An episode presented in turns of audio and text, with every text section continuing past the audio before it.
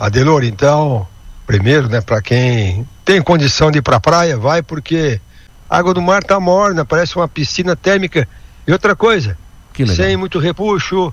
Ah, beleza, água limpa, então, para quem agora está em casa ali na, no interior, na própria praia, não sabe o que faz, vai tomar um banho de mar, que tá, a condição é ideal. E o tempo segue bom nos próximos dias. Hoje cedo amanheceu com uma certa nebulosidade em alguns locais, também com alguma serração logo cedo, serração que já está se dissipando, e temperaturas aí pela região de 18 a 19 graus de mínima. Lá em cima na serra amanheceu algumas estações com até 6 graus, olha só, friozinho, e a tendência para os próximos 10 dias é pouco, poucos episódios de chuva, viu? Sim. Até o dia até o dia 10, que é o começo do carnaval, na semana que vem, a gente tem um tempo bom predominando. Essas tardes com temperaturas ontem chegou a 31, hoje vai até 31 de novo, mas a partir de amanhã, sábado, ela já pode chegar próximo dos 35. Você vê que, a, a, o, que o extremo sul do Brasil e a Argentina principalmente está com uma onda de calor muito forte, ali entre Buenos Aires Rosário, Mendoza, temperaturas de até 40 graus nos próximos dias.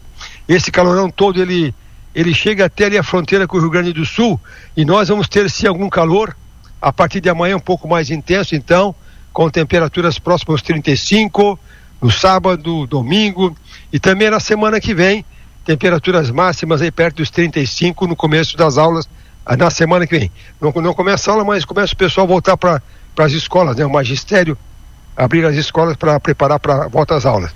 Chuva, então, como eu disse, pouca chance nos próximos dias o que tem é algum aquecimento final da tarde, aquela chuva muito muito esporádica que acontece ali, não acontece aqui, mas nem isso está na previsão, viu?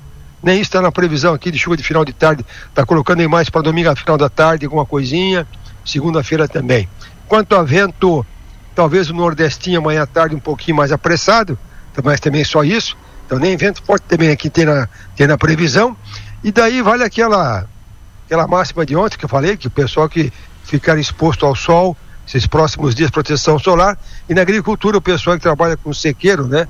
Hortaliças e maracujá principalmente, irrigação, porque agora a tendência é secar o solo, porque o mês de fevereiro está colocando chuva abaixo da normalidade, viu?